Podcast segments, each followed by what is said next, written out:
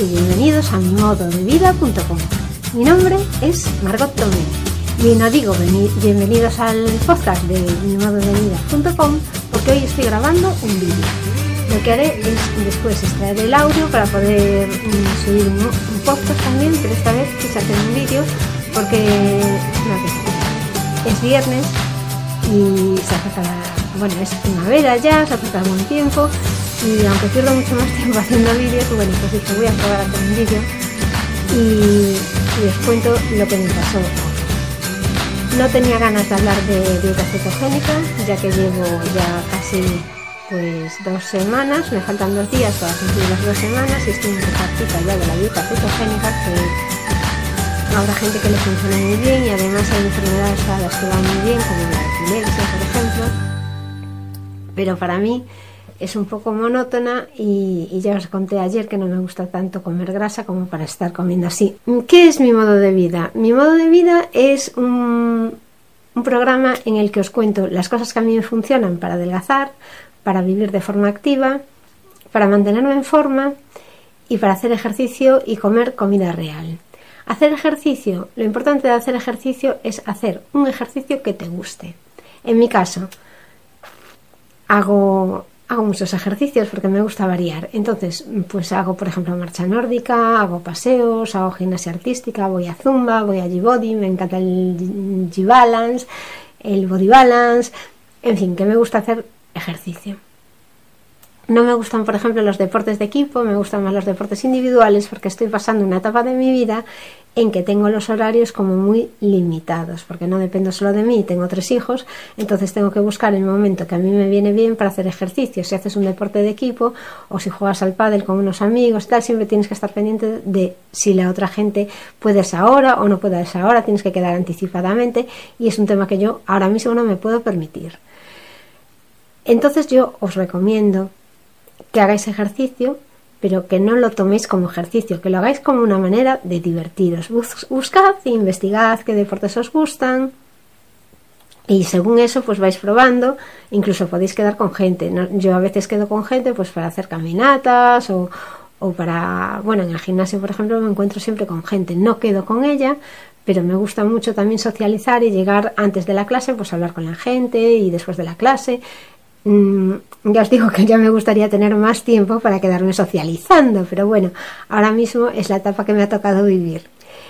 Y, en cuanto a la comida real, que me gusta mucho hablar porque yo creo que eh, hoy en día el problema es que la gente sigue sin saber cómo se come bien. En cuanto a la comida, a mí lo que me gusta es comer comida real. Y lo que me gusta es informaros de las pautas básicas para comer bien.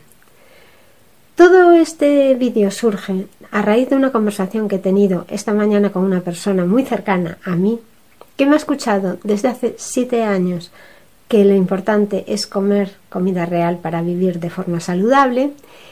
Y de repente hoy, hablando con ella por teléfono, me empieza a decir que fue una charla de un cardiólogo que contaba unas cosas curiosísimas que lo malo de toda la alimentación hoy en día es el azúcar. Al, claro, yo me quedé sorprendidísima porque es un tema que vengo repitiendo continuamente todos los días a mi familia. Os diré que esta persona era mi hermana. Y, y yo le digo, ya, el azúcar, eso es lo que te estoy contando yo siempre, que no tomes azúcar, que es malo. Ya, ya, pero también decía este cardiólogo que a lo mejor no es bueno tampoco pues tomar, eh, por ejemplo, una Coca-Cola cero. Y yo, claro, no es bueno tomar una Coca-Cola cero porque la Coca-Cola cero tiene un edulcorante y el edulcorante hace lo mismo que el azúcar, te eh, hace que mm, desprendas insulina, que al final es lo que te provoca tener más hambre. Con lo cual, todo lo de azúcar que metas en la boca no es saludable. Y con esto me refiero a la dextrosa, a la maltosa, a la sacarosa, a la stevia que dicen que es tan buena, a la miel, todo, todo, todo lo que sea de azúcar, el azúcar de coco. No sé, hay que leer las etiquetas, hay que mirar muy bien y os voy a decir cómo tenéis que mirar las etiquetas para saber si tienen azúcar o no.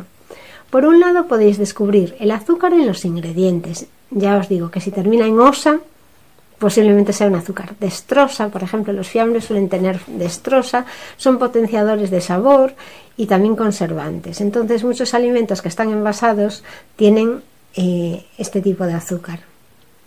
Los productos que están al natural, sin envasar, es comida real y estos sí que no llevan azúcar añadido.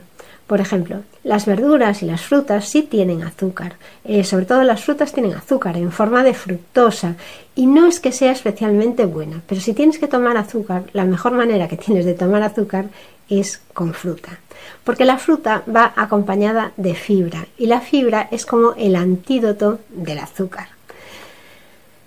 Como te iba a decir, cómo tienes que leer las etiquetas para identificar si tienen azúcar añadido. Lo primero que tienes que hacer es leer los ingredientes.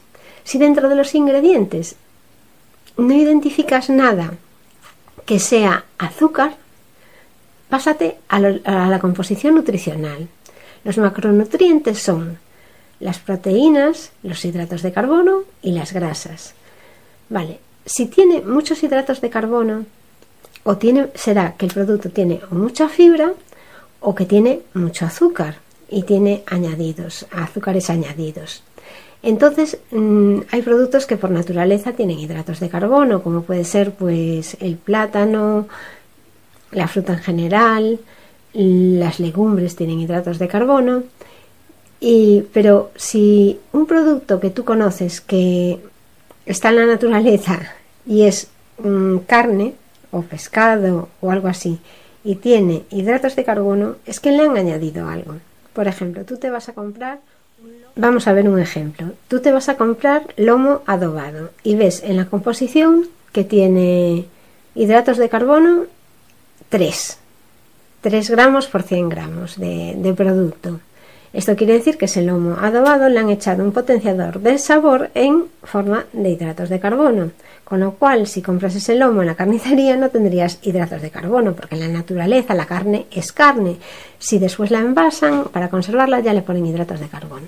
Con esto quiero deciros que, que me sorprende muchísimo que una persona a la que le he repetido mil veces cómo es comer de forma saludable, se fíe solo de un médico que se lo está diciendo ahora, después de que yo llevo siete años diciéndoselo.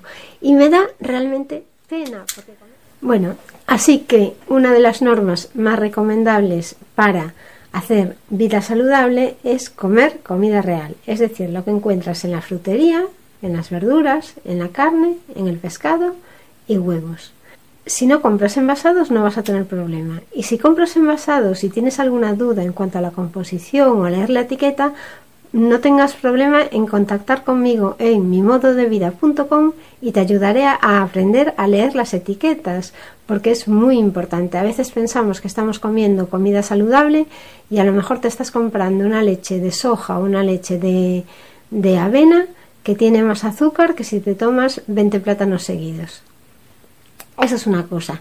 Y la otra cosa es la de hacer ejercicio, que, que tengáis siempre en mente hacer ejercicio. Pues por ejemplo que si tienes que ir a cualquier sitio y son 20 minutos y en ese momento tienes tiempo, vete andando. No cojas un autobús por coger un autobús. Yo a veces a los niños se lo digo, ¿para qué vas a coger un autobús hasta cuatro caminos, por ejemplo? Te recojo yo en cuatro caminos, pero vete andando y das un paseo, no sé. Que hay que pensar en la intención de hacer ejercicio. Después ya va saliendo. Que si un día tus amigos te invitan a una ruta, pues da un poco de pereza, pero a lo mejor pues apúntate, a lo mejor lo pasas bien. Y otro punto de los que también me hacía mucha gracia cuando hablaba con mi hermana es que este cardiólogo, bueno, él ya decía que muchos de sus colegas le podían criticar, porque estaba recomendando, pues, bueno, no tomar azúcar, pero es que además estaba recomendando comer grasa, como es normal, porque la grasa ya sabéis que no engorda y que además es saludable. Eso es lo que yo llevo repitiendo siete años. Pero pero a mi hermana también le sorprendió bastante.